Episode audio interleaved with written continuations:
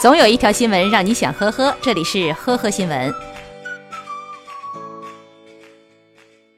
小沈今年十九岁，在浙江杭州的一家化妆品店上班。去年十一月，他在网上认识了网友小芳，在交往中，对方的可怜身世激起了小沈的同情心。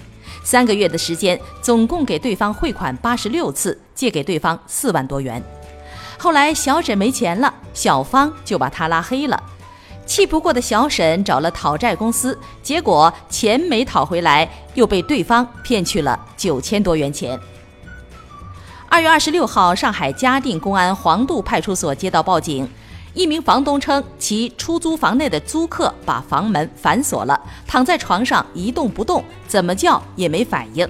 房东敲门不回应，从窗户用竹竿捅也没反应，怀疑其遭遇了意外。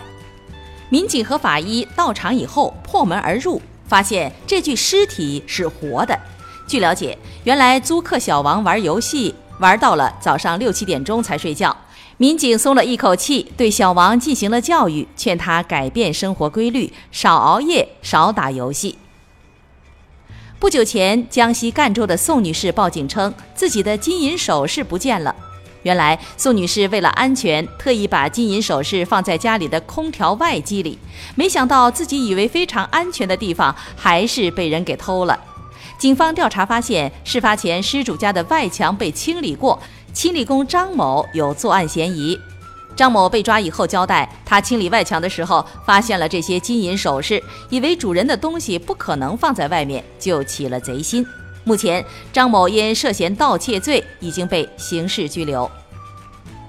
在南京经营手机店的刘先生，去年五月在一次聚餐上认识了王某。刘先生对王某十分的崇拜，多次向他讨教赚钱的经验。王某自称认识某公司的高管，单价九千元的苹果手机四千元就能购得。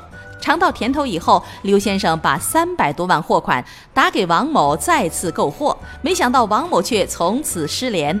警方接报后查明。王某把自己包装成为成功人士，一开始倒贴二十五万元把手机卖给刘先生，再放长线钓大鱼，骗走了三百万元的货款。目前，王某因涉嫌诈骗罪被警方刑事拘留。